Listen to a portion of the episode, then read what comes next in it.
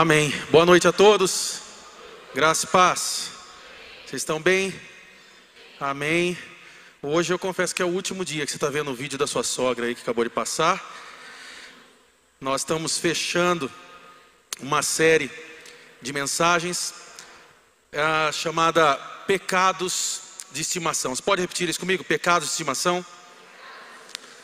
Quero dar boas-vindas a você que está hoje pela primeira vez. Seja muito bem-vindo. Se hoje é a sua primeira vez, você é um grande sortudo, porque hoje você não vai passar tanto calor igual nós estávamos passando em seis meses aqui. Nós estamos hoje muito alegres, ainda não estamos completos, mas temos quatro máquinas funcionando. Nesses próximos dias virão mais duas ali. Você deve ter olhado ali, perguntado o que está acontecendo ali daquele lado. Muito em breve nós vamos ter um espaço ali, uma cantina para poder atender a todos vocês, um lugar especial para a gente ter um tempo de comunhão. E eu louvo a Deus porque nós ganhamos tudo isso, mão de obra, material, tudo. E nessa semana já começamos a dar os primeiros passos. Então estamos avançando. Então para mim é um motivo de muita alegria poder ver. Eu estava ali agora de pouco orando e feliz de ver que como nós pegamos esse lugar e como esse lugar está se transformando a cada dia. E isso é para que você fique à vontade aqui nesse lugar. Nós sabemos que a excelência ela glorifica Deus e ela abençoa vidas. Nós sabemos que isso abençoa as pessoas. Então, se você é a sua primeira vez, seja muito bem-vindo. Se você está começando uma caminhada de fé com a gente ou conhecendo a comunidade de restauração, também seja muito bem-vindo.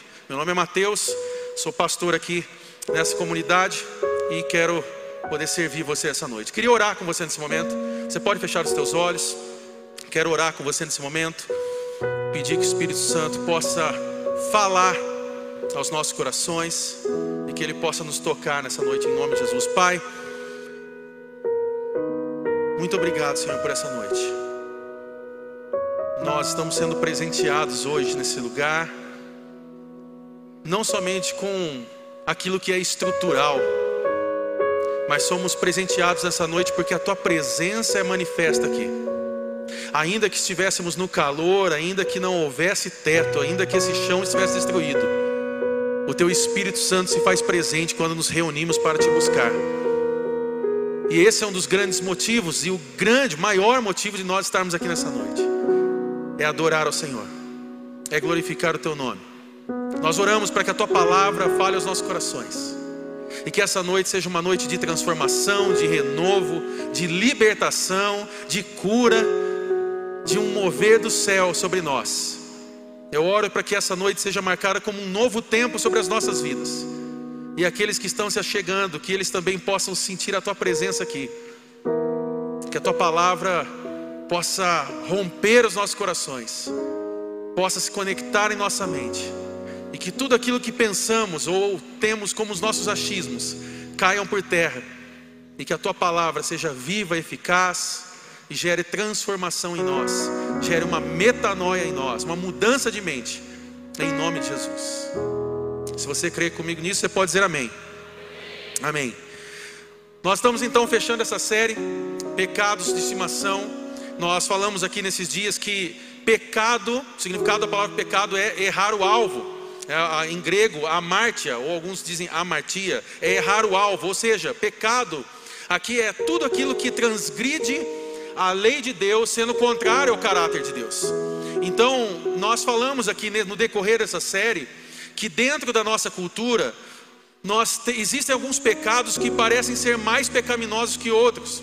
E então, nessas semanas, viemos citando, por exemplo, o estupro, o roubo, o assassinato são pecados e são atitudes que nós achamos assim cruéis e colocamos dentro de uma escala como pecados grandes. Mas existem alguns pecados que muitas vezes dentro da nossa cultura parecem ser mais aceitáveis. Ou então aqui colocamos o nome de pecados de estimação. Falamos na primeira semana sobre a mentira. Repita comigo, mentira. Então detalhamos pontos que muitas vezes achamos que, ah, não, isso aqui tudo bem, que existe mentirinha do bem, mentira branca, não, isso aqui pode. E nós identificamos que isso pode parecer interessante ou até bom dentro da cultura nossa, da nossa sociedade, mas aos olhos de Deus não. Na segunda semana, falamos um pouco sobre a fofoca. Falamos um pouco sobre a fofoca. Então, detalhamos e entendemos aqui que muitas conversinhas que nós temos no nosso dia a dia, elas não fazem tanto sentido. Entendemos aqui que aquela ideia de, olha, eu estou contando para você, mas não conta para ninguém, que isso não, não é tão bom assim, não é benéfico. E dentro da palavra de Deus, nós vimos que isso também é pecado. Na terceira semana, ah, eu não, eu tô, na, na terceira semana falamos sobre a raiva. Então vimos um pouco de como eu e você, nós, com a, através da raiva, podemos fazer coisas horríveis. E então trabalhamos esse, esse tema tão oportuno também. E eu quero aqui poder testemunhar você que eu tive testemunhos, pessoas que me procuraram, pessoas que me procuraram para dizer: olha, essa mensagem mudou a minha vida, essa mensagem falou ao meu coração, essa mensagem trouxe algo diferente dentro do meu coração. Na verdade, eu não vou citar pessoas, mas na quarta, agora passada, uma pessoa me procurou e ela, assim que acabou a celebração, ela me procurou e falou assim: Mateus, eu preciso falar algo para você. Pode falar. Ela falou: Você não sabe a raiva que eu estava de você. Eu falei: Pronto, agora eu apanho aqui no final de um culto. Eu falei: Como assim? Ela falou: Você não sabe a vontade de que eu estava assim, a raiva que eu estava dentro de mim. Ela falou: eu, eu não pude vir à celebração, mas eu assisti o culto na terça-feira pelo YouTube. E aí, enquanto ela assistia a celebração, ela disse que ela ia brigando comigo. E enquanto eu ia falando as coisas, ela ia questionando. E, eu, e então ela trazia um questionamento e Deus usava aqui a celebração para trazer uma resposta, para trazer algo. E então ela estava passando num momento, uma situação ao qual ela precisava de cura da parte de Deus. E o Espírito Santo a visitou.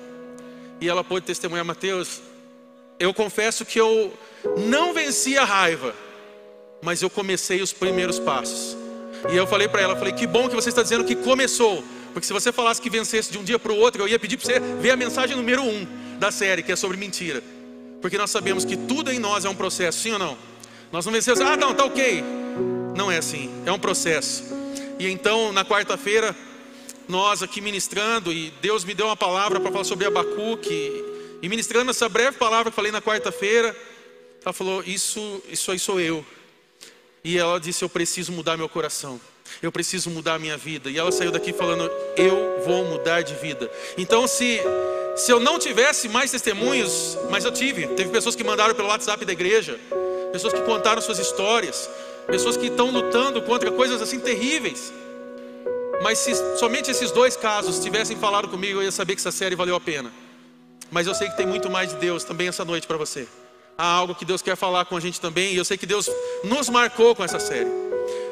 Mas então entendemos que alguns pecados parecem ser pecados de estimação, e por mais que pareçam aceitáveis dentro da nossa sociedade, não são aceitos aos olhos de Deus.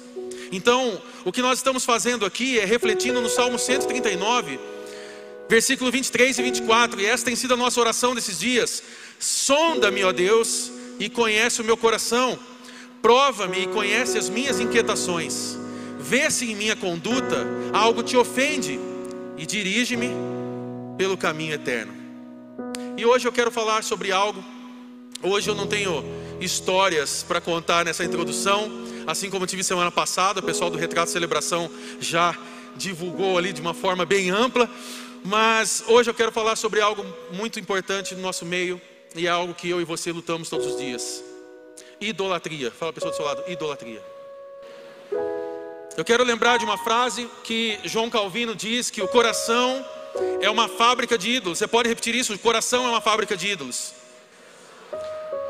E geralmente, quando nós tratamos esse tema sobre idolatria, a primeira coisa que eu e você pensamos são em cultos de outras religiões, religiões pagãs, ou até religiões que se identificam próximas de nós, ah, que tem, associam, nós associamos a imagens de esculturas, a imagens feitas, a ídolos levantados em adoração, aquelas religiões que são devotas a um, a um Deus ali, a uma imagem. Então é muito rápido nós associarmos isso.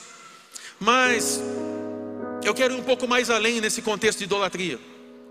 Talvez você pode dizer assim, Mateus, isso aqui é uma igreja evangélica.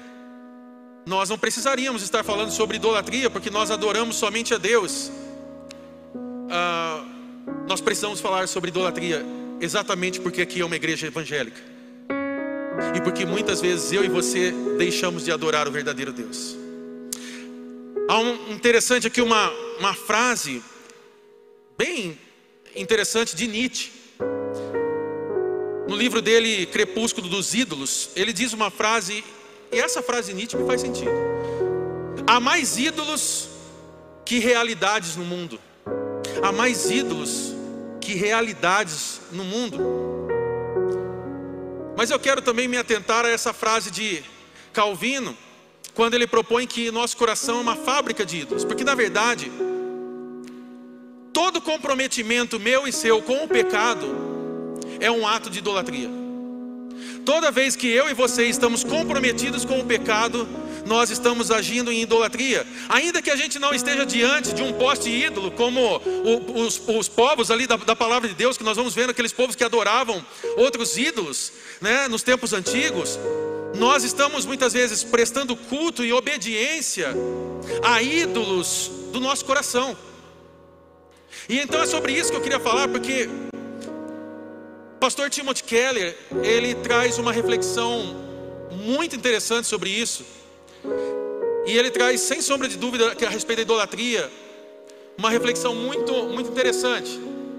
E ele diz: nossa sociedade atual não é fundamentalmente diferente dessas antigas culturas. Cada uma delas é dominada por seu próprio conjunto de ídolos. Cada uma tem seu sacerdócio, seus totens e rituais. Cada uma delas tem seus templos, sejam eles torres empresariais, spas, academias, estúdios ou estádios, onde os sacrifícios têm de ser feitos para que as bênçãos da boa vida sejam obtidas e os desastres sejam evitados. Quais são os deuses da beleza, do poder, do dinheiro e do sucesso? Se não os assumiram proporções míticas em nossa vida individual, individual e em nossa sociedade, podemos não ajoelhar fisicamente diante de uma estátua de Afrodite, mas muitas jovens de hoje são levadas à depressão e disfunções alimentares por uma preocupação obsessiva com a imagem.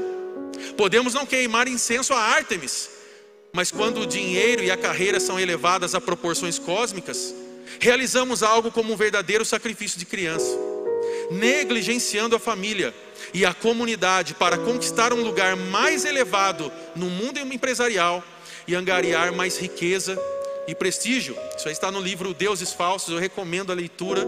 O que você procurar de Tim Keller, de Timothy Keller, pode comprar, vale muito a pena. E quando nós sondamos nosso coração, baseado nas Escrituras, com a ótica, com a lente do Evangelho, é fato nós concluímos que toda idolatria do coração, ela é promovida por algo interessante chamado autocomiseração. O que, que é isso? Compaixão por si próprio. Vamos pensar uma coisa prática.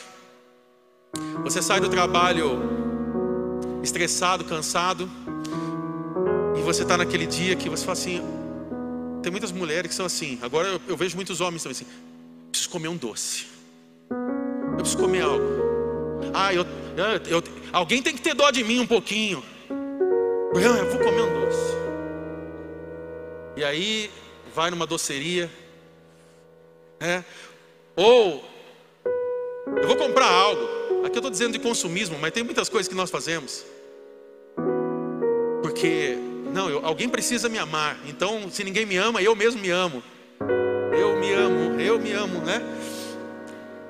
Compaixão por si próprio, tem dó de si mesmo. Ou uma idolatria do coração também é promovida pelo hedonismo. O que é o hedonismo? É uma doutrina que defende a busca pelo prazer como finalidade de vida. É ou não é a nossa geração dos dias atuais? As pessoas que buscam o prazer, então definem isso como uma doutrina de vida, então a busca pelo prazer é a finalidade de vida. Por que, que você vive? Eu vivo para ser feliz. Então a ideia de ser feliz é o alicerce de vida. Então, se nós temos prazer, se eu estou bem, então está tudo bem. Eu estou bem na vida sexual, está ok. Eu estou bem com dinheiro, está tudo ok. Eu estou bem com poder, está tudo bem. Eu estou bem com os amigos, minha rede social tem muitos likes, está tudo bem. Não é tão bem assim. Porque nessa guerra pelo poder, das buscas, nós vemos muita gente que já sofreu e que já perdeu a vida. Se você é do meio musical, você pode lembrar aí de, de uma banda famosa, muito conhecida, Charlie Brown Jr. Quem lembra? Charlie Brown Jr. Alguns só, o resto só ouve que só é, toque no altar, ok. Ninguém, ninguém conhece Charlie Brown Jr. aqui, tá bom. Mas a gente vê o caso do Chorão, uma banda extremamente conhecida, no auge da sua carreira, os caras ganhando muito dinheiro e tal, e um cara vai lá e tira a vida. Passado um tempo, vai o baixista, o Champignon, vai lá e tira a vida.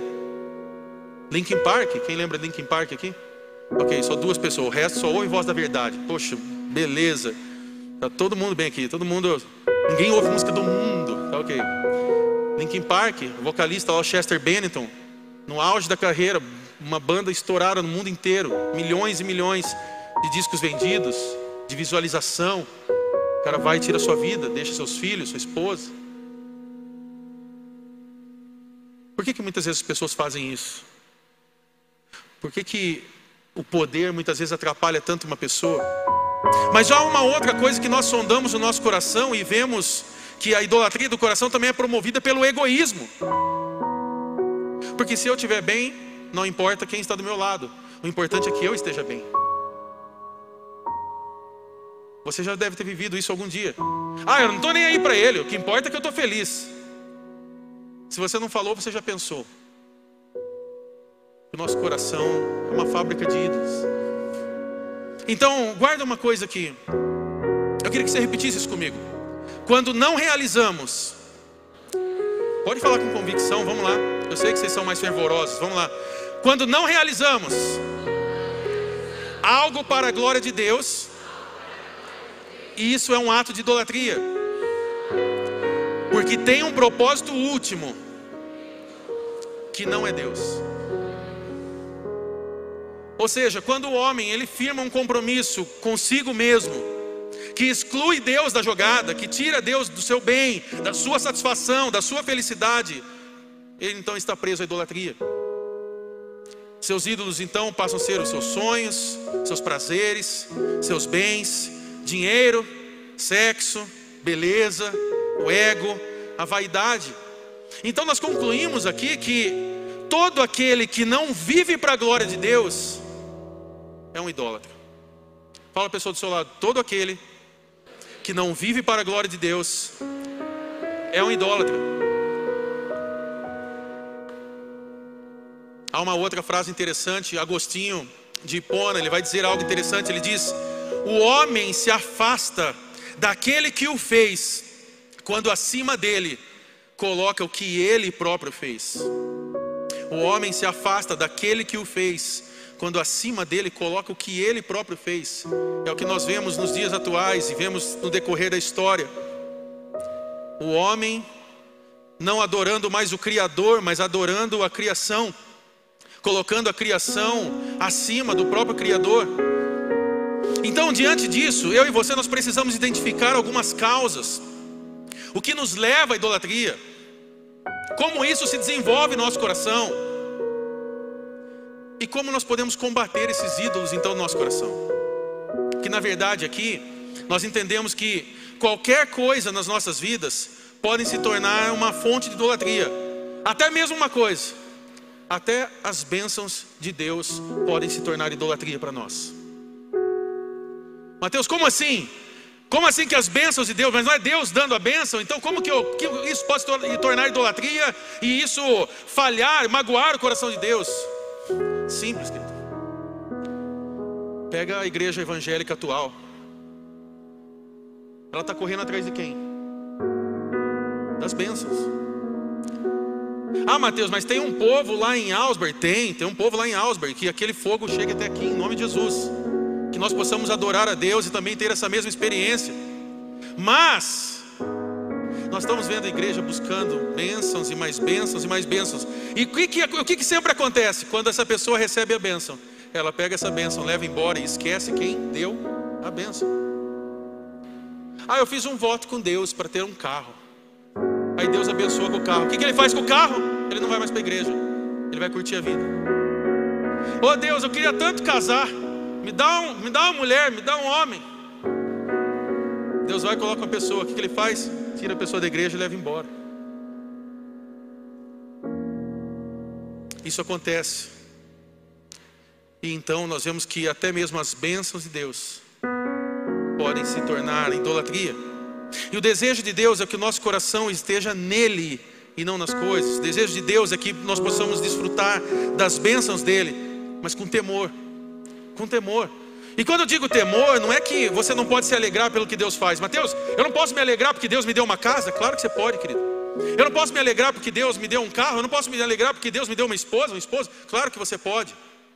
Só que eu e você nós devemos sondar as motivações do nosso coração. Não é à toa que nós estamos vivendo aqui Salmo 139. Sonda-me, ó Deus, conhece o meu coração, prova-me e conhece as minhas inquietações.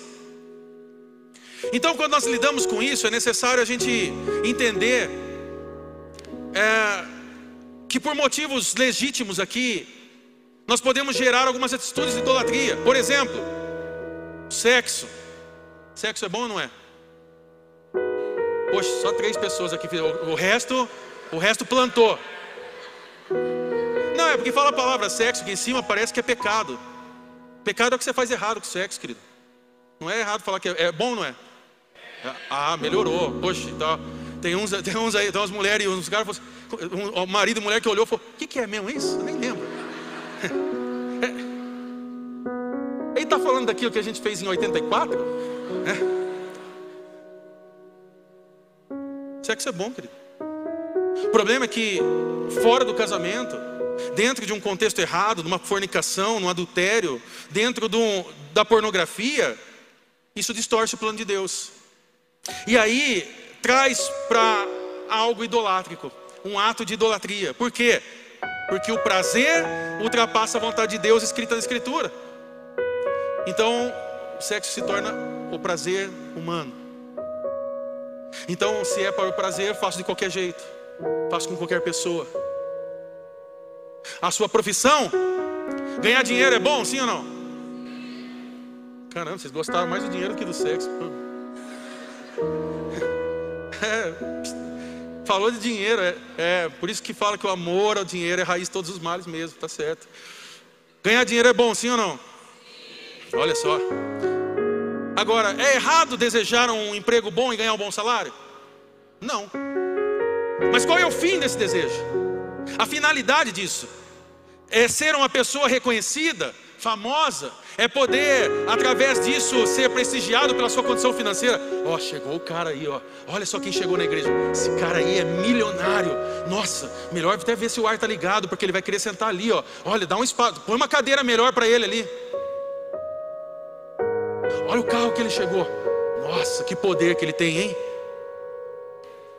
Ou nós queremos trabalhar e ganhar dinheiro para cuidar bem da nossa família, para dar uma educação melhor para os filhos, para poder servir pessoas. Eu fiquei feliz ontem, a pastora Marcela comentou aqui. Ontem saímos cedo, porque nós estudamos é, em São José dos Campos, estamos fazendo um curso de teologia lá e e ao viajar para lá, nós levamos toda a arrecadação que nós solicitamos aos voluntários. É, e isso está aberto a toda a igreja, tá? Se você quiser continuar fazendo isso, podemos fazer. Generosidade nunca é demais. Então, os voluntários, as pessoas que foram se envolvendo com isso, trouxeram muitas águas, muita, muito alimento, muitas coisas de higiene. E nós pudemos lotar um carro, Nata nos, nos cedeu o carro emprestado para nós podermos ir para lá e ali nós colocamos, eu cheguei a postar isso lá, não como mérito para ganhar aplausos, nada, não é isso que nós estamos preocupados, mas é prestação de contas, para que você saiba que a igreja ela não se finda quando nós fechamos a porta ao final desse culto, ela começa quando nós fechamos a porta. E aí então várias pessoas trouxeram, e eu vi as pessoas na quinta, na sexta, trazendo aqui é, é, é, alimentos, trouxeram é, é, é, papel higiênico, água, tantas coisas. E nós chegamos ontem lá na igreja da cidade, uma igreja ao qual nós somos parceiros, e então pudemos entregar, descarregamos ali, precisou de ajuda do segurança, podemos ajudar, muita coisa ali colocamos. E aquilo já está indo para o litoral. Não sei se você sabe, mas vai chover nesses próximos dias novamente no litoral. Para nós aqui, nós celebramos a chuva como algo precioso. Que gostoso, está chovendo. Abre a janela para entrar um ventinho, um cheiro bom. Para muitos, eles estão tirando lama e água nessa altura. Muitos já enterraram seus parentes. Ontem nós estávamos na aula de teologia e ontem estávamos fazendo um debate apologético sobre defesa da fé e tudo mais. E então o professor ali criou um momento para que nós pudéssemos debater e nós começamos a debater então o porquê dessas causas. E talvez essa é a pergunta que fica lá. Por que, que uma família que pega crianças para ir pela primeira vez à praia, e eles vão nessa primeira vez à praia e vem um desmoronamento e mata todo mundo? São pessoas que nesse momento têm crises de fé. E eu não sei como trazer uma resposta rápida dessas pessoas, mas uma coisa eu sei: tem gente precisando de água, de comida, de oração, de um abraço e de alguém para dizer assim: vocês não estão sozinhos nessa dor, nós queremos dividir isso junto com vocês o que você fez ontem, nesses dias, doando coisas. Talvez você fale assim: ah, eu só comprei um papel higiênico. Não, não, não. Você levou o Evangelho de Jesus a outras pessoas que vão ser alcançadas. Eu creio nisso.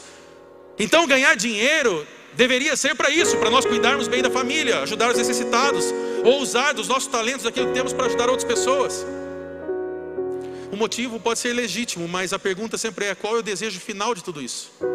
Qual é o desejo que você tem diante de tudo isso? Se não é a glória de Deus, é pecado, é idolatria. Ponto final.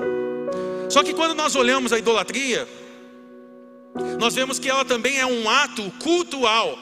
Existe uma relação também com o culto. Quando nós olhamos o Antigo Testamento, nós vamos ver que muitas vezes o povo de Deus cometeu atos absurdos de idolatria. Então nós temos, por exemplo, Êxodo 32, 4, quando nós vemos o bezerro de ouro que foi feito quando Moisés sobe ao monte. Então está ali, ele os recebeu e os fundiu, transformando tudo num ídolo que modelou com uma ferramenta própria, dando a forma de um bezerro. Então disseram: Eis aí os seus deuses, ó Israel, que tiraram vocês do Egito. Nós temos, por exemplo, no Antigo Testamento, os bezerros feitos por Jeroboão, 2 Reis, capítulo 10, versículo 29. Porém, não se apartou Jeú de seguir os pecados de Jeroboão, filho de Nebate, com quem com, com que fez pecar a Israel, a saber, dos bezerros de ouro que estavam em Betel e em Dan. Então nós começamos a analisar isso e começamos a ver que talvez hoje eu e você nós temos os nossos bezerros de ouro. Hoje não gastamos mais para produzir um bezerro ali de ouro e começar a adoração, nós não temos talvez uma imagem constituída na nossa frente ao ponto de nós nos curvarmos perante ela e então talvez fazemos o que poderia ser chamado de pior. Nós fazemos adoração a coisas ao qual nós não vemos, a coisas ao qual estão no nosso coração, estão dentro de nós. E quando nós fazemos uma análise em relação a esses cultos, tanto de Israel quanto do, dos, dos povos ali próximos, existem alguns fatores aqui relacionados a essa estrutura de adoração. E você vai entender porque eu estou fazendo bloco a bloco isso. Primeira coisa que nós vemos aqui, dentro desse contexto, havia um lugar sagrado. Repita comigo: lugar sagrado. Uma segunda coisa que havia aqui eram preceitos e haviam mandamentos. Repita comigo: mandamentos. Havia uma outra coisa nesse contexto de adoração, havia sacerdócio, repita comigo, sacerdócio. E havia uma última coisa aqui, haviam sacrifícios, repita comigo, sacrifícios. Só que quando nós vemos isso, dentro daquele contexto de adoração que havia no Antigo Testamento, nós vemos que dentro dos nossos corações, essas questões também estão ligadas. Primeira coisa, esse lugar sagrado, ele é o ambiente que eleva esse ídolo dentro de nós, que exalta esse ídolo dentro de nós, que adora, que faz adoração a esse ídolo que está dentro de nós. Por exemplo, tem muitas pessoas que o trabalho é o lugar de idolatria. São pessoas que vivem para o trabalho. São pessoas que vão para o trabalho e elas hoje têm expressões bonitas. Elas falam assim: Eu sou workaholic. Eu já falei isso muitas vezes. Eu sou workaholic, eu gosto de trabalhar. Não, nós não gostamos de trabalhar, nós idolatramos o trabalho. Porque ninguém gosta de trabalho. Nós gostamos de descansar. Sim ou não? Você pode falar, ah, eu gosto de trabalhar. Não, você não gosta. Você quer trabalhar mais porque você quer ter mais dinheiro. E você quer ter mais dinheiro porque você quer algo. E esse algo, muitas vezes, é o ponto onde nós chegamos e falamos: aqui está a nossa idolatria. Ah, não, eu só quero trabalhar muito, ter muito dinheiro para ter uma vida de estabilidade. Deixa eu falar uma coisa para você. Eu já vi muitos jovens chegando para mim, já liderei jovem por muito tempo. E o jovem ele chega assim e fala: Não, Mateus, eu queria que você orasse por mim, porque eu estou buscando estabilidade financeira.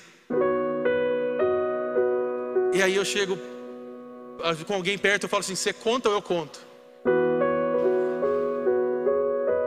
E aí eles chegam assim: Não, eu estou terminando minha faculdade, porque eu já vou arranjar um emprego, e assim que eu arranjar um emprego, eu vou ter estabilidade financeira. E às vezes dá pra, a vontade minha é chamar aqueles que já estão bem mais maduros, que já têm uma caminhada profissional, e fala assim: conta para ele. Conta para eles, Osmar, como que funciona. Conta para eles, Sérgio, como que funciona. Amanhã Osmar acorda cedo, trabalho. Por quê? Porque a estabilidade financeira não chegou ainda não. Mateus quer dizer que nós nunca vamos chegar nisso, a culpa é do país? Não, não é isso, é porque quanto mais nós temos, mais nós queremos. A nossa mente, a nossa vida, ela está ligada. Quanto mais nós temos, mais nós queremos. Quantos aqui estavam lutando para já lutaram para ter um carro na vida? Você não tinha um carro e um dia você conseguiu. Ok, foi lindo, foi maravilhoso quando você conseguiu, sim ou não? Foi gostoso? Quem conseguiu tirar o plastiquinho do carro novo assim? Levanta a mão. Cara, que inveja de você, eu nunca fiz isso. É sério, eu só compro carro usado nunca não consegui comprar zero. Mas eu fico feliz por você, eu me alegro por você. Não tenho inveja, não, me alegro. É gostoso. Passou seis meses. Você estava ou não estava reclamando que o motor é fraco? Você já não estava dizendo que tem barulho no carro? Você já não começou a falar assim: eu não sei se eu fiz a coisa certa. Mas há seis meses antes você estava celebrando.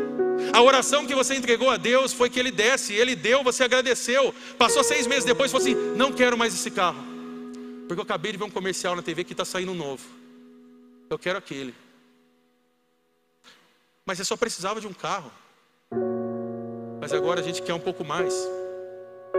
Quantos aqui tiveram dificuldades, mas conseguiram uma casa? Você conseguiu uma casa? Seja ela, você alugou a sua casa, então você consegue pagar. Mateus, aluguel é pecado? Não, pecado é não pagar, irmão. Você pagar aluguel, pagar casa, é benção. Sem casa sua, casa alugada, isso aí não é, não é, não é problema. Não. Tomara que todos aqui consigam uma casa própria, em nome de Jesus. Mas se você tem uma casa alugada, você paga aluguel ali todo mês, glorifica a Deus, irmão. Até porque se Jesus voltar, você não vai levar ela junto. Então, preciso contar isso para você que não sei se sabia. Quem aqui tem uma casa, um lugar para morar? Quando você conseguiu e você começou, você postou foto, na época acho que era o Orkut. Você postou lá no Orkut. Você avisou no Mirk. Você chamou alguém no ICQ. Você falou assim: consegui. Você ficou tremendo na tela do MSN.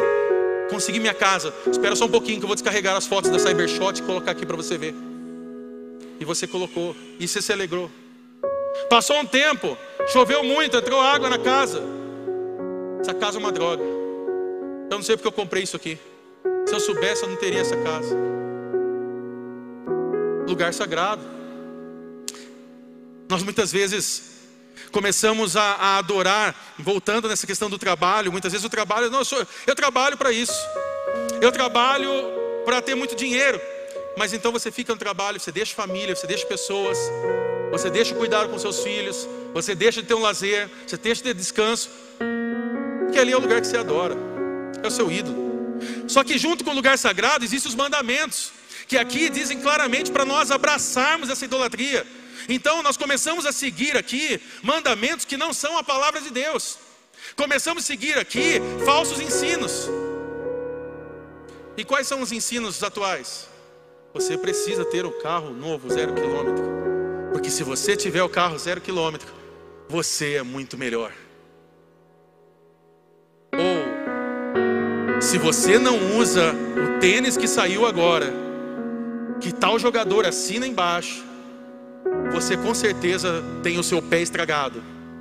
Não é o seu pé é horrível. Somente quem usa esse tênis é bom. Então nós vamos e fazemos um custo de mil, dois mil, três mil. Por quê? Porque eu quero estar no Reels do Instagram mostrando aquele tênis especial. São os mandamentos da idolatria. E então existe o sacerdócio que fala sobre como nós conduzimos o culto. Eles tinham isso no passado, na, na, no, nos povos antigos, eles tinham as formas, como adorar, como fazer ali o seu ato de adoração.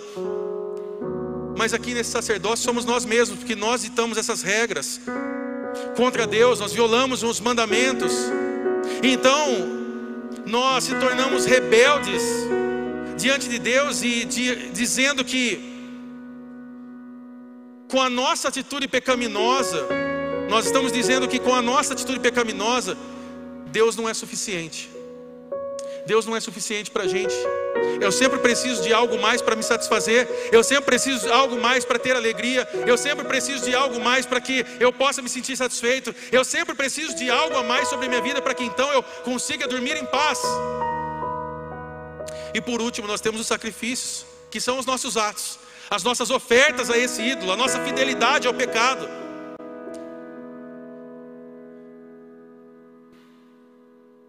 E então existe uma fidelidade demasiada, porque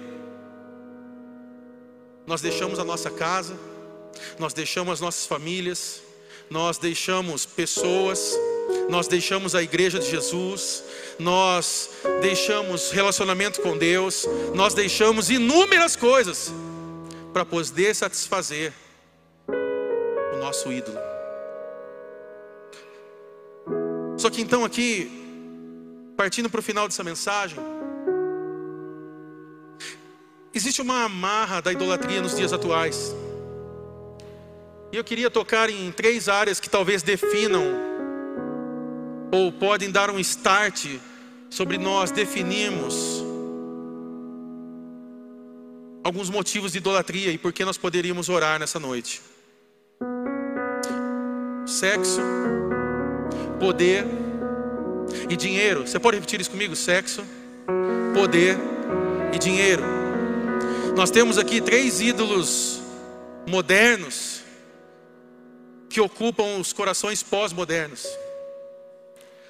A pós-modernidade ela ela tem base, atitudes dentro disso. Por exemplo, nós vemos que esses ídolos eles são presentes na nossa época, na nossa no nosso dia a dia. Eu não preciso aqui trazer tantos exemplos para mostrar isso a você. Por exemplo, com base em que recurso as grandes indústrias investem no marketing e na propaganda delas? Sexo, poder, dinheiro. Quando você vê comerciais, por exemplo, de cervejarias, elas por acaso colocam aquele gordão barrigudo que está sempre no bar ali, sentado, consumindo aquela bebida? Não. O que, que eles colocam? Mulher. Se aquelas mulheres que aparecem naqueles comerciais tomassem tanta cerveja como eles pedem para tomar, elas não estariam daquele jeito. Elas estariam assim. Eu não tomo cerveja, mas eu tenho barriga. Por que, que elas não colocam um gordinho barrigudo? Por que, que elas não colocam aqueles caras do bar, que é o que consome todos os dias aquilo lá? Ia vender? Você olhar e falar assim: Eu não quero ficar igual esse cara. Eu não quero ficar assim. O que, que alimenta a jogatina hoje no, no país? Desejo por dinheiro. Já assistiu aqueles, aqueles programas de pôquer? Quem já assistiu aqui? Os caras estão ali na mesa, na banca ali, e de repente você vê o cara apostando tudo que ele ganhou, ele fala assim: Eu quero apostar tudo de novo. E aí chega no final ele perde. Você fala: Que cara burro, ele estava com não sei quantos mil ele colocou tudo e perdeu, ele vai voltar para casa zerado. O que, que alimenta o tráfico de drogas no país? Dinheiro, poder. O que, que leva jovens, meninas, a se tornarem prostitutas de luxo, a, a, a, a terem que se entregar, entregar o corpo? Dinheiro. Como disse o apóstolo Paulo, o amor ao dinheiro é a raiz de todos os males. Mateus, é problema ter dinheiro? Lógico que não. O problema é amar o dinheiro. O problema é colocar o dinheiro como um, um ídolo. Agora deixa eu fazer uma pergunta aqui. Por quantas vezes, seja sincero agora aqui, há sinceridade aqui? Por quantas vezes você já dormiu mal porque te faltava dinheiro? Quantas e quantas noites nós dormimos mal porque nós estávamos preocupados com dinheiro? Quem já aconteceu isso pode levantar uma mão apenas. Tá. Quantas vezes você dormiu preocupado? Dessa mesma forma, porque você estava distante da presença de Deus. Por quantas e quantas vezes, coloque isso numa balança e faça uma análise para saber se você dormiu mais vezes preocupado e teve uma noite de pesadelos ou de insônia por causa de dinheiro. Quantas vezes você teve insônia e você perdeu o seu sono porque você estava distante do Pai. Baseado nessa pesagem, nós sabemos aonde está nosso coração. Mateus, é melhor que amanhã eu nem vá trabalhar para não ter, né? Acho que o dinheiro não é tão, tão preocupante assim. Não, querido, não é sobre isso. Nós precisamos de dinheiro. Você acha que essa máquina de ar foi ligada com o quê? Só com o cara vindo aqui, ligando, ofertando? Não. Hoje tinha um prestador de serviço aqui à tarde trabalhando. Ontem, até meia-noite, quase uma hora da manhã trabalhando. O que eu pedi para ele? Falei, você não consegue só um pouquinho, só para a gente entender, só para a gente lembrar como que gela. Mateus, mas vai faltar duas, não tem problema. Só, só para o pessoal ficar feliz. Só para a gente sentir um golinho. Tá bom. Mateus, mas está faltando ar numa das máquinas. Vou ter que colocar aqui e. Coloca. Coloca o gás. Mateus, não é só em uma que está faltando. Das quatro, tem três faltando. Ah, é? Senhor amado, meu Deus, meu Senhor, pode colocar, pode colocar, porque nós vamos ter essa experiência juntos. Precisa de dinheiro, vai pôr mais duas. Tomara que não falte o gás nelas. Ora por isso, irmão. O problema não é, nós precisamos do dinheiro, o problema é que os meios usados muitas vezes e a forma como nós nos apaixonamos pelo dinheiro se torna idolatria. Só que então nós estamos falando de sexo, nós estamos falando de dinheiro. Mas por último aqui, eu queria falar sobre poder. Porque existe um desejo dentro de nós também de sobressair, de se tornar poderoso, de ser acima do outro, de ter forças para poder controlar pessoas espírito de manipulação. E isso se manifesta em várias instâncias da vida. Por exemplo, no casamento, sou eu que mando, cala a boca. Quem manda sou eu. Ô Mateus, está falando dos homens? Não, estou falando de homem e de mulher. Porque tem homem que, ao invés de usar o sacerdócio do lar, ele prefere se entregar. Então, como não tem ninguém naquele papel, a mulher assume o papel. E aí a destruição está feita, porque a palavra de Deus deixa claro como funciona a hierarquia. A palavra de Deus deixa claro o formato de uma só carne.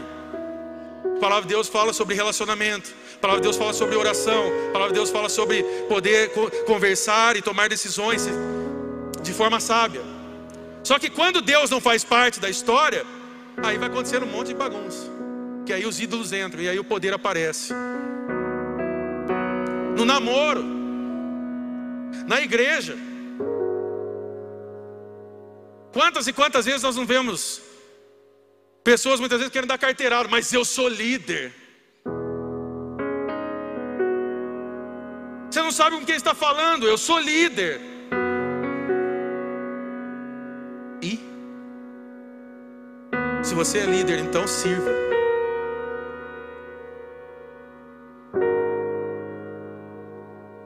se você não serve para servir, querido, você não serve para nada. Não, mas você não sabe o que, que é? É que eu sou pastor. Legal, querido. Então leia as recomendações sobre o pastorado. Porque pastor não é o que coloca o terno e gravata. Essa é a mentira dos dias que, atuais que contaram para você. Colocar terno e gravata, querido. Até, até gerente de churrascaria faz. Eu quero ver servir as pessoas. Se colocar na altura dos olhos delas e poder falar assim: Eu estou com você. Você poder chegar diante de pessoas de forma comum e falar assim: Olha, também sinto dor. Eu também sou gente como a gente. Você sofre, eu sofro. Você tem dificuldades com a idolatria? Eu também tenho. Você luta contra essa questão do poder? Eu também luto. Mas a gente pode caminhar junto. A gente pode avançar junto. No trabalho, talvez seu chefe muitas vezes fala: Você tem que obedecer porque eu sou seu chefe, senão eu te mando embora. Quantos talvez nessa noite aqui não estão passando momentos terríveis, porque não estão dando carteirada, mas estão sofrendo carteirada, e isso psicologicamente está acabando com você. Meu querido, se essa é a sua situação, querido, comece a orar e nos coloque junto para a gente poder orar por você, para que Deus te dê um lugar de libertação disso.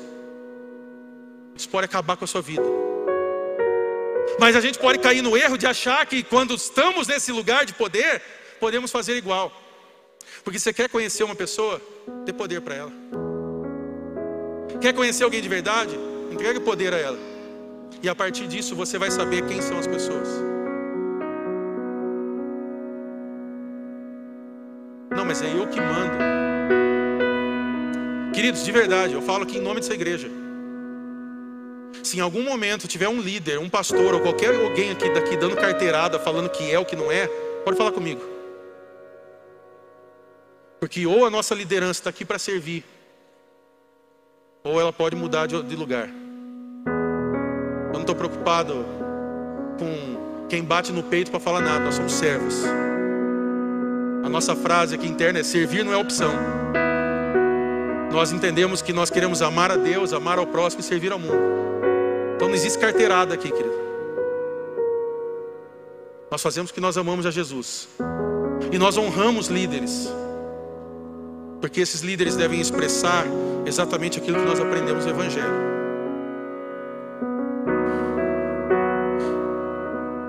Então aqui a questão não é ter poder, você pode ser chefe da empresa, pode, você pode conseguir doutorado, pode deve, isso glorifica a Deus.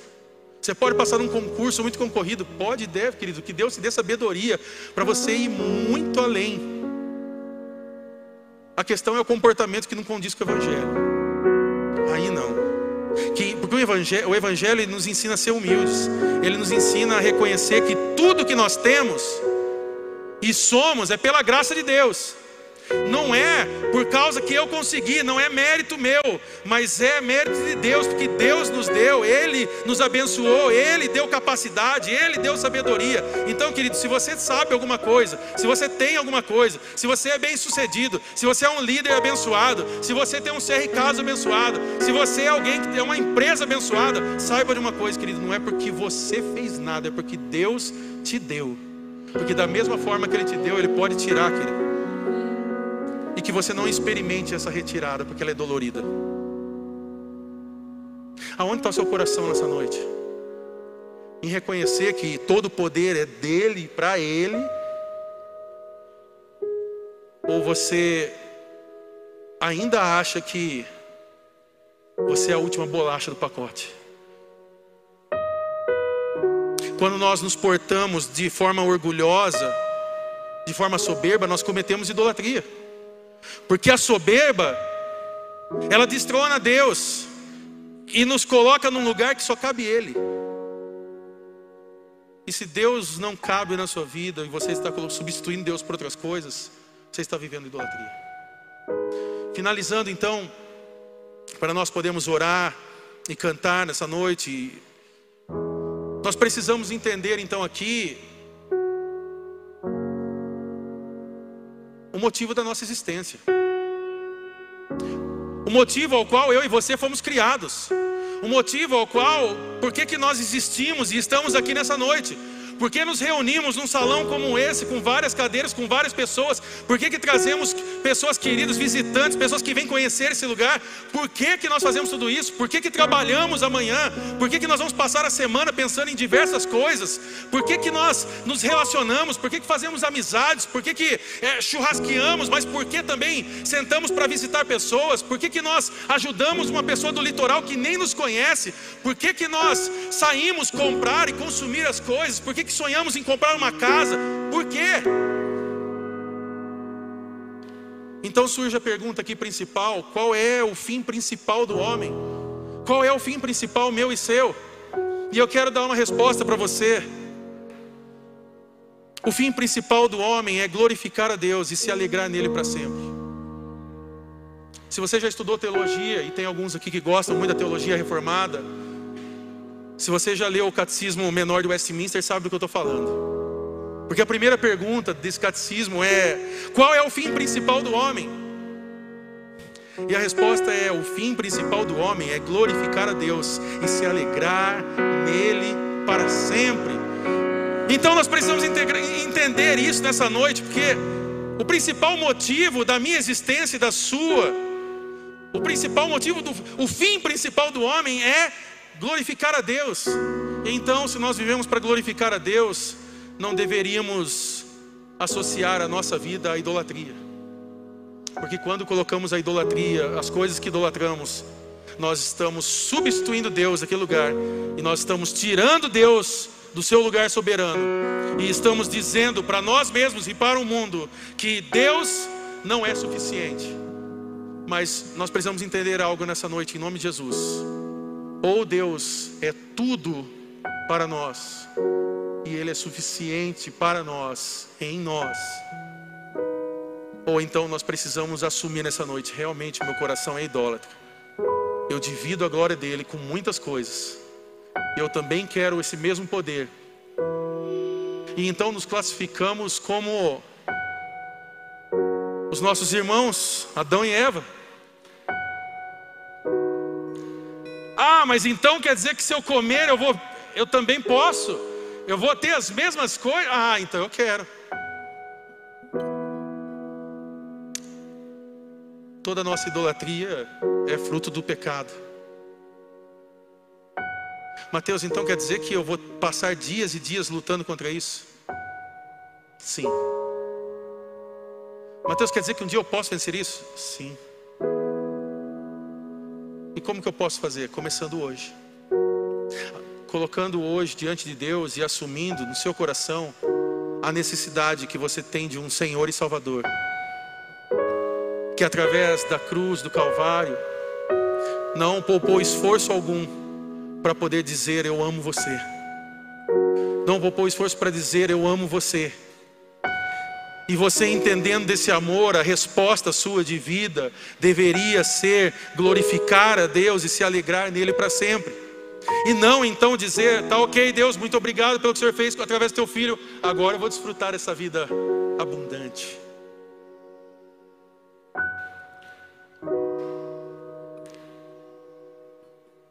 Para nós refletirmos aqui e nós colocarmos em prática algo sobre a nossa vida, pode colocar de pé nesse momento.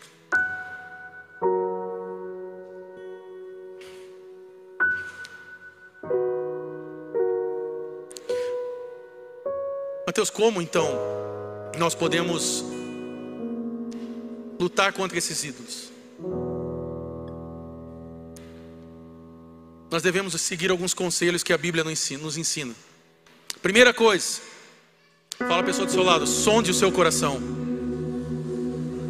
Olha o que fala 1 Coríntios 11, 28. Examine-se, pois, o homem a si mesmo, e assim coma desse pão e beba desse cálice. Quando Jesus está nos instruindo, e Paulo aqui, no caso, instruindo sobre a ceia, nós temos entendimento claro de que nós devemos nos examinar. Mateus quer dizer que no dia da ceia, não, não é sobre o dia da ceia, é todos os dias. Todos os dias. Todos os dias nós devemos nos examinar e ver quem sou eu e quem é você como nós estamos, como estamos nos portando. Então, a primeira coisa, sonde seu coração.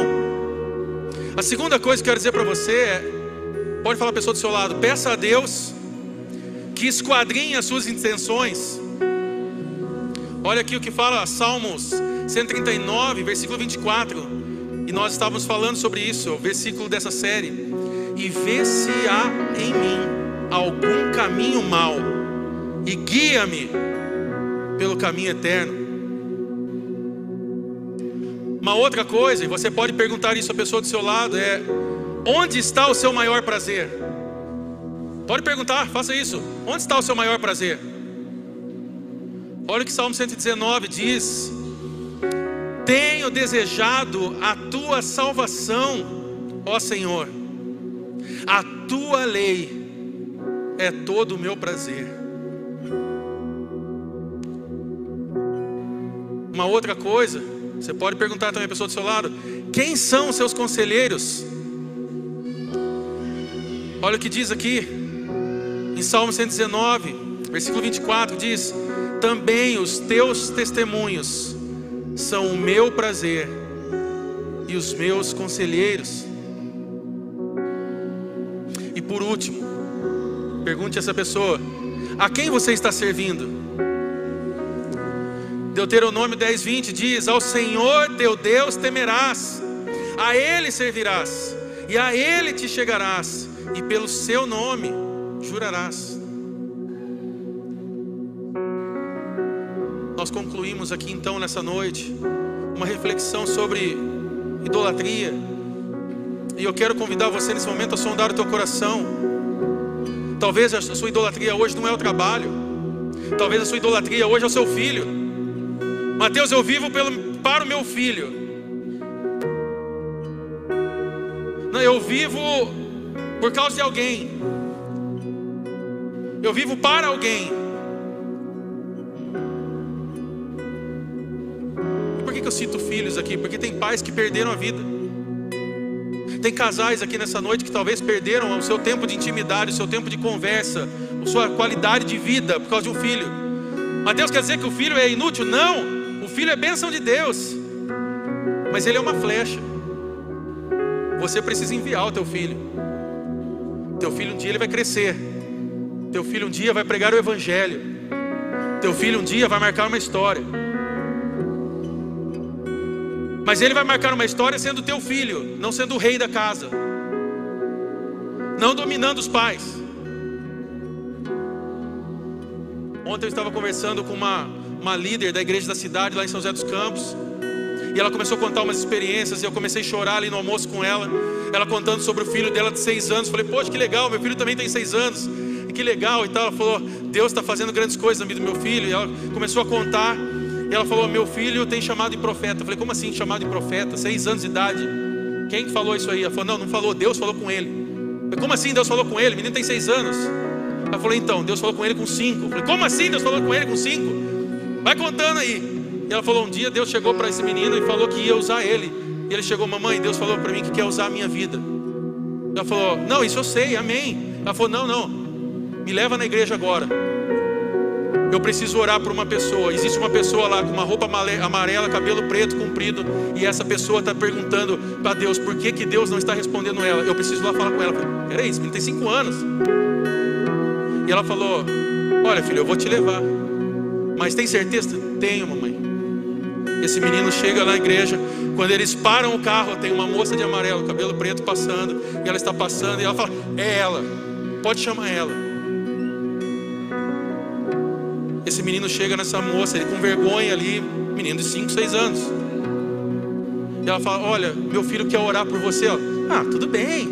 E tal. E esse menino põe a mão na cabeça dessa mulher e começa a orar sobre ela, falando. E esse menino abre a boca e fala assim: você estava orando, perguntando aonde Deus está, e Deus está dizendo: Eu estou aqui com você. E aquela mulher começa a chorar. Foi uma pastora pregada nos Estados Unidos lá, uma pastora também usada por Deus, profeta. Ela vai lá para profetizar um monte de coisa. Eles estão assistindo em casa, não puderam ir no culto. Esse menino de seis anos assistindo a TV. Mamãe, eu quero ir lá orar por ela. Falou, filho, eu entendo, mas ela é a profeta, ela já está ministrando na igreja, deixa ela pregar lá. Não, não, eu preciso entregar um negócio para ela. Tá bom, filho, vamos lá para a igreja. Pega o carro, vai para a igreja, chega lá. Olha, precisava falar com a pastora e tal. A mãe e o menino não sabia falar inglês. Pega o tradutor, traz o tradutor. Ele começa a orar por aquela mulher, começa a falar umas coisas ali e tal. A pessoa traduzindo, aquela mulher começa a chorar. Ele pega uma pedra e entrega para essa mulher. Quando ele entrega a pedra para essa mulher, essa mulher desmonta de chorar. Mateus, o que, que tem a ver essa pedra? Que tem a ver que quando essa mulher estava saindo dos Estados Unidos, um outro pastor profeta chegou sobre ela e falou: ó, Você vai chegar no Brasil e você vai receber uma pedra especial. Quando você receber, você vai saber que eu estou com você. Passa um tempo, esse menino chega para a mãe e fala: Mamãe, eu preciso ir para a igreja, igreja de novo. Fala, o que, que foi, filho? Foi em casa. Eu preciso ir lá orar por uma criança. Essa criança tem um, um cachorro ou um gato, não lembro agora, chamado Pim. E essa pessoa está muito triste por causa de porque esse, esse cachorro ou gato, não lembro se estava doente ou morreu. E eu preciso falar com essa pessoa. Pô, mas aí fica difícil, é muito, é, é muito específico. Uma criança de 5, 6 anos, ok? Chega na igreja, ele fala: Eu não sei quem é, nós vamos ter que sair perguntando. Detalhe, essa igreja tem lá, só naquele salão, nesse, nesse espaço tem 17 mil pessoas. Fica fácil. E começam a perguntar para as crianças: Você tem um cachorro, um gato chamado Pingo? Você tem, você tem, você tem? Não, não, não, não, não. Eu tinha. Ah, então é você, eu preciso orar por você. Essa criança põe as mãos sobre a cabeça, começa a orar, e na oração dessa criança fala assim: Você perguntou para Deus por que, que Deus era mal por ter matado esse animal, mas eu quero dizer que eu estou com você, eu cuido de você e tal, tal. Mateus, por que você está dizendo tudo isso? Porque o seu filho e o meu filho podem ser assim também. Isso não é exclusividade, exclusivismo de Deus sobre a vida de um filho. Mas sabe o que, que essa mulher disse, disse para nós? E ela tem se tornado uma grande amiga nossa no ministério. E ela pôde falar para mim, Mateus, o que eu entendi é que desde cedo eu preciso ensinar a criança no caminho que ela deve andar, para que no futuro ela não venha se desviar dele. E Deus liberou uma palavra sobre a vida dessa mãe. E ela falou: Você não sabe qual é a palavra, Mateus. Eu falei: O quê? Que esse menino não vai ficar aqui, que ele vai pregar nas nações. Ela falou: E eu estava toda feliz. Daí o profeta falou que eu ia segurar as malas. Você acredita que eu vou só segurar a mala? Eu falei: Não, você não vai só segurar a mala. Essa mala não é mala física. Você está levando todo o conhecimento, toda a bagagem, porque está saindo através de você. Se você não for o suporte desse menino, esse menino vai parar um dia. Ele precisa de alguém que impulsione. Você é o arco, ele é a flecha. E aí eu nem sei porque eu falei isso aí lá, eu sei que eu acho que era o Espírito Santo falando, ela começou a se emocionar, ele começou a se emocionar, eu falei, se não tiver você ajudando essa criança, essa criança um dia vai desistir, vai querer ser jogador de futebol. A questão é que ele entendeu que o fim principal do homem, com 5, 6 anos, é glorificar a Deus e se alegrar nele para sempre. A minha pergunta para você é: o que você quer fazer da sua vida a partir de hoje? Você vai voltar amanhã para o trabalho e você vai continuar vivendo uma vida de cansaço, de loucura, morrendo porque de repente não pingou, não caiu o pix na sua conta? Você vai passar essa semana irritado com a sua esposa, com seus filhos, não vai ter tempo de qualidade de orar com sua família, porque de repente o cliente não fechou o contrato. Você vai deixar o seu casamento de lado porque o trabalho é mais importante e você tem que ter dinheiro para conquistar mais dinheiro, para ter um poder, para poder conquistar algo na vida e ser alguém. O que adianta a gente ter poder aqui nessa terra e não ser conhecido no céu e não ser temido no inferno? Se o seu nome e o meu não é temido no inferno, de nada vale a nossa vida, querido.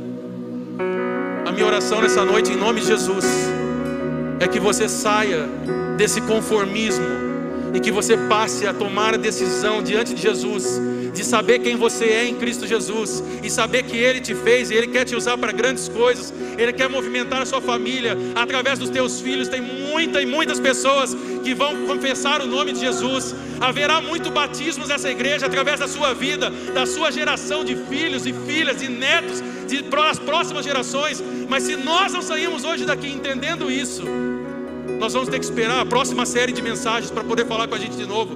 Deus está falando hoje com você, querido. Tome uma decisão nessa noite. Essa é a vida cristã de fidelidade. Isso que nós temos requer de nós uma adoração e nós precisamos tirar todos os ídolos da nossa vida e colocar Deus no trono. Deixar que Deus esteja no trono. E aqui eu fecho com uma, uma, frase de Charles Spurgeon. Ele diz que se somos fracos na nossa comunhão com Deus, somos fracos em tudo. Está a tua comunhão com Deus nessa noite, querido? Feche seus olhos.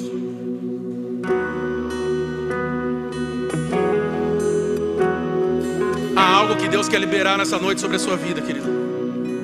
Há algo que Deus quer fazer nessa noite aqui, querido. A pergunta que eu faço para você nesse momento é: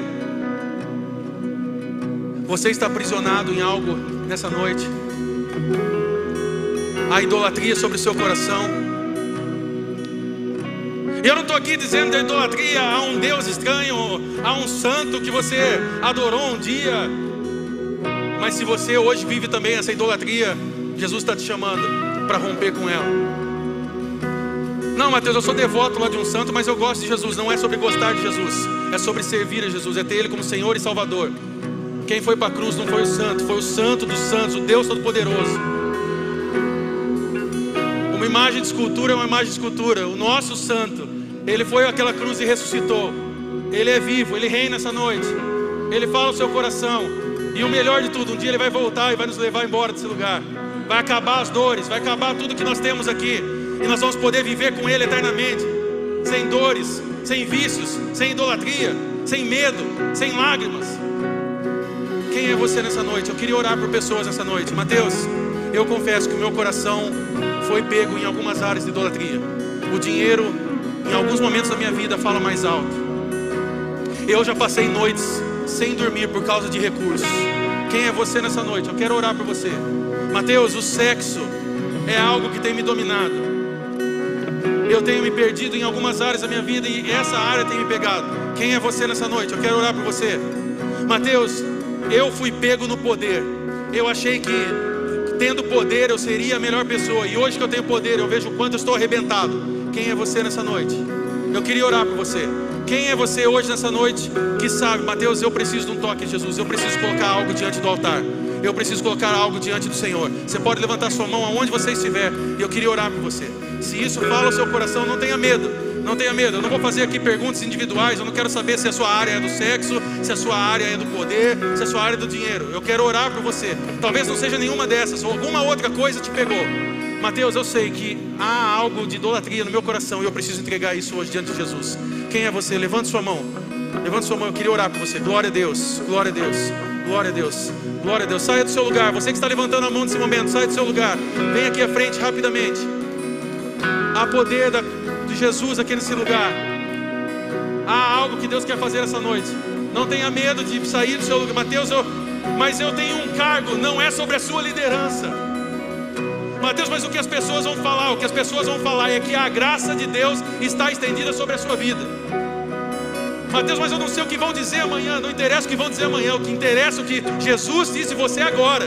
E Ele diz que Ele ama você, Ele diz que Ele tem propósito de vida para você, Ele diz que há um novo tempo sobre a sua vida, Ele diz que Ele não compactua com idolatria sobre o seu coração e que Ele é o Deus Todo-Poderoso e que só há lugar para Ele na sua vida. Há uma nova estação de Deus vindo sobre sua vida. Quem é você? Há mais pessoas, sai do seu lugar. Saia do seu lugar, não tenha medo. Eu peço que os pastores e líderes possam impor as mãos e orar nesse momento. Rapidamente faça isso. Pastores e líderes podem vir à frente. Você vai orar com essas pessoas, pergunte o nome dela.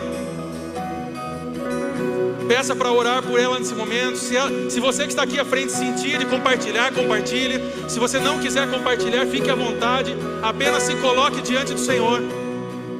Nós queremos orar nesse momento. Eu creio que há mais pessoas, há mais pessoas. O Espírito Santo quer liberar, quer liberar cura nessa noite. Não fique preso nesse momento. O Senhor quer transformar a vida nesse momento.